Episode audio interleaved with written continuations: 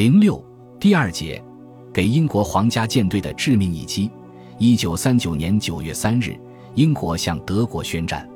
此时，邓尼茨统帅的五十六支游艇中，只有四十六只能够参加作战行动，其中行驶在大西洋作战的只有二十二只，其余是小巧的 U 二型，因限于续航能力，只能在北海作战中使用。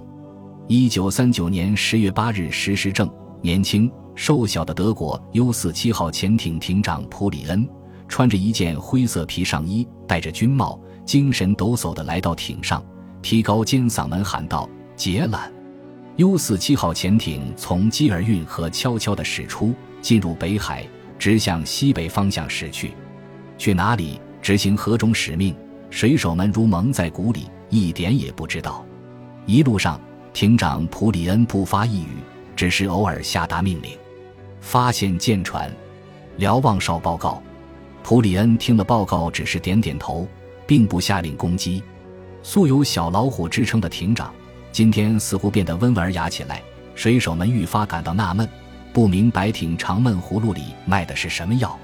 十二日凌晨，普里恩看了看海图，轻声下令下潜。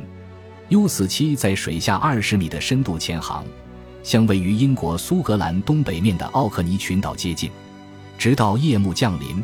普里恩命令潜艇上浮，潜艇从水下露出黝黑艇体。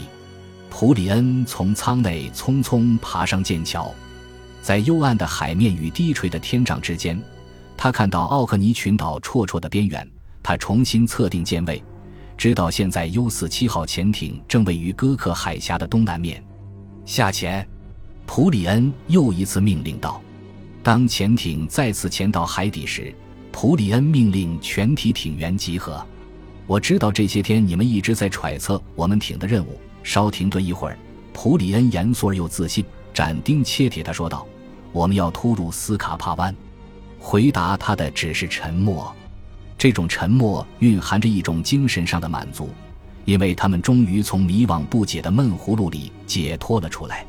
斯卡帕湾对德国人来说是一个太熟悉的地理名词。它位于苏格兰东北部的奥克尼群岛，是英国海军主要基地之一。斯卡帕湾的地理位置特殊，它东通北海，西接大西洋，进可攻，退可守，在军事上有举足轻重的战略地位，是历来兵家必争之地。同时，斯卡帕湾对德国海军来说又是一个耻辱的代名词。第一次世界大战爆发后四个月。德国 U 十八潜艇在艇长亨尼西的指挥下驶进胡金海峡的防潜闸，由于英舰队已驶往北海，潜艇扑了个空，在返航时被一艘英国驱逐舰击沉。当第一次世界大战即将结束，德国失败已成定局时，U 幺幺六号潜艇在艇长埃姆斯曼的指挥下妄图插入斯卡帕湾做最后一搏。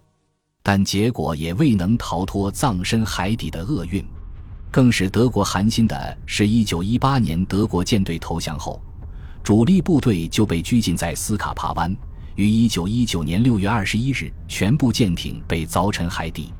普里恩继续说道：“我理解你们的沉默，这次使命是极其危险的，很可能重蹈覆辙，因此从现在起，除执勤人员，十六时。”我们共进一顿丰盛的晚餐，此后我们将吃不到热饭，只有面包、奶油和巧克力供给大家。艇上不许有任何灯光，任何人不许随意走动，必须保持绝对安静。我再重复一遍，必须保持绝对安静。U 四七号潜艇在海底一直潜伏到十三日傍晚，十九时潜艇浮出水面，十九时十五分天色已暗。潜艇取三百二十度航向，十分小心地悄悄向前行驶。观察哨增加了人员，四个双筒望远镜负责观察尾部舷角以外的天际。指挥室内实行灯火管制，艇员彼此用耳语讲话。二十三十七分，当潜艇位于南罗纳尔德赛道正东时，一个观察哨兵用石轻轻碰一下普里恩，指一指南边的暗处，一艘商船。赶快离开剑桥，紧急下潜到潜望镜深度。普里恩通过前往观察四周海面，潜艇继续前进。二十三时三十分，待商船了无踪影时，潜艇再次浮出水面。普里恩突然看到离艇手左侧一海里有沉船的桅杆，心里一惊，马上命令向左二百七十度。潜艇向西航行几分钟，航海官施帕尔走上舰桥，报告长官，航向不对。那是斯克里海峡的沉船，什么？斯克里海峡？普里恩拿起双筒望远镜观看一会儿，自言自语：“他说道，我差点坏事。你是对的，科克海峡还在北面半海里。为什么普里恩艇长一定要找到科克海峡呢？原来，斯卡帕湾南北长约二十四公里，东西平均宽十三公里，容纳英国皇家舰队的全部舰艇。”一九三九年九月，德国曾派出侦察机和小型潜艇前往奥克尼群岛一带实地侦察。各种情况表明，英国已经严密封闭这里的一切通道。斯卡帕湾的七个人口，其中六个设有防潜栅、防潜网、水雷场，有警戒舰艇封锁。第七个入口科克海峡，虽然不像其他入口那样防备严密，但这里水道狭窄多变。波汹流急，水下密布巨大的岩石，构成险峻的天然屏障。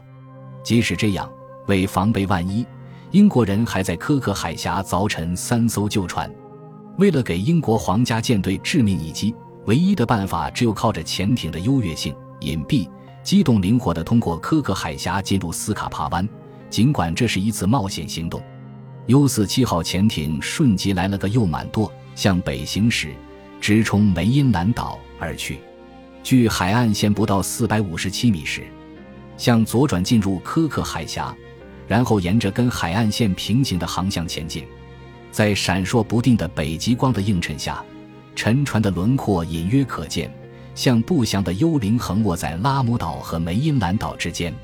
三艘沉船在前面不到一点八公里的地方，两艘呈南北一线排列，另一艘靠近海岸。位置稍右，普里恩沉着从容地指挥潜艇向正西航行，从船尾直挺挺隐现在水面上的沉船南侧驶过。突然，正前方出现另一艘沉船，一条生了锈的锚链一头系在船首，另一头栖于水中，呈四十五度的角度斜悬在黑沉沉的水面上。普里恩急忙指挥潜艇向它的东侧驶去，企图借助涨潮潮流通过，不料。就在此时，潜艇艇尾却陷入第一艘沉船周围的旋流，艇手直向右打转，潜艇像一块浮动的木头向沉船飘去。左满舵，普里恩指挥着左车停，右进一。潜艇好不容易从危难中解救出来，缓缓地向前移动。片刻之后，艇体微微一震，水下传来石头擦碰艇壳的声音，真是祸不单行，潜艇搁浅了。前进三。普里恩果断地命令道：“潮流太猛了。”几分钟后，从搁浅中脱身出来的潜艇又随着潮流直往前冲。左车停，左满舵。普里恩急得满头是汗，可是来不及了，潜艇不自由自主地朝前撞去，锚链横勒在左螺旋桨的护板上，死死地勾住潜艇。这时，距梅兰岛海岸不到一百八十三米。灯塔闪烁的灯光照射在水面上，也映照在 U 四七号潜艇的艇体上。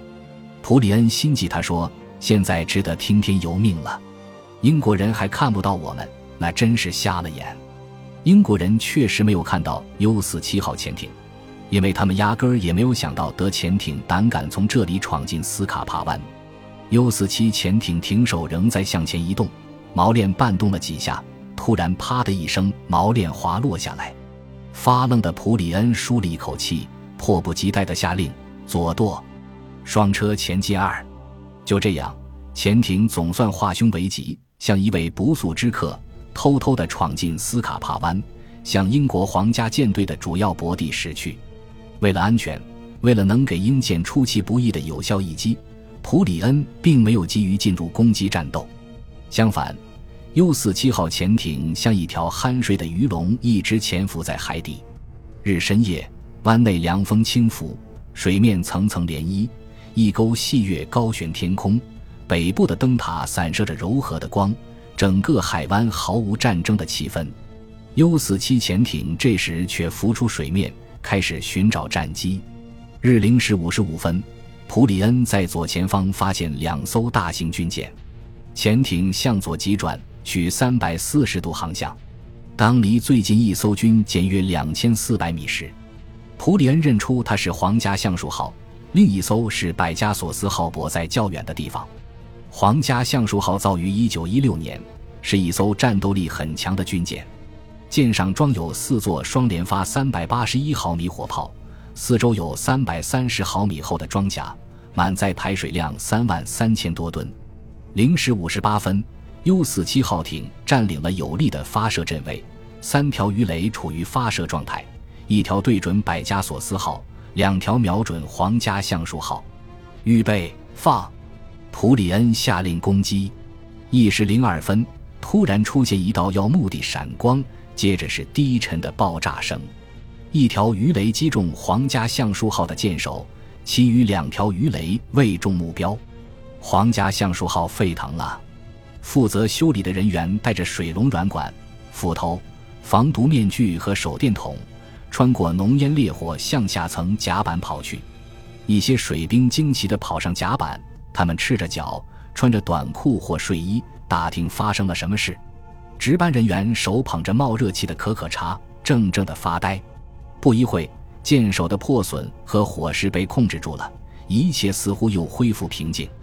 大多数人以为是舰内发生爆炸事故，看看四周没有什么异常，又重新入睡了。就连当时在舰上的英国第二舰队司令格罗夫将军和皇家橡树号舰长，也只是下令查找爆炸原因，根本没有怀疑遭到潜艇的攻击。就在此时，皇家橡树号的舰底又传出沉雷一般的爆炸声。本集播放完毕，感谢您的收听，喜欢请订阅加关注，主页有更多精彩内容。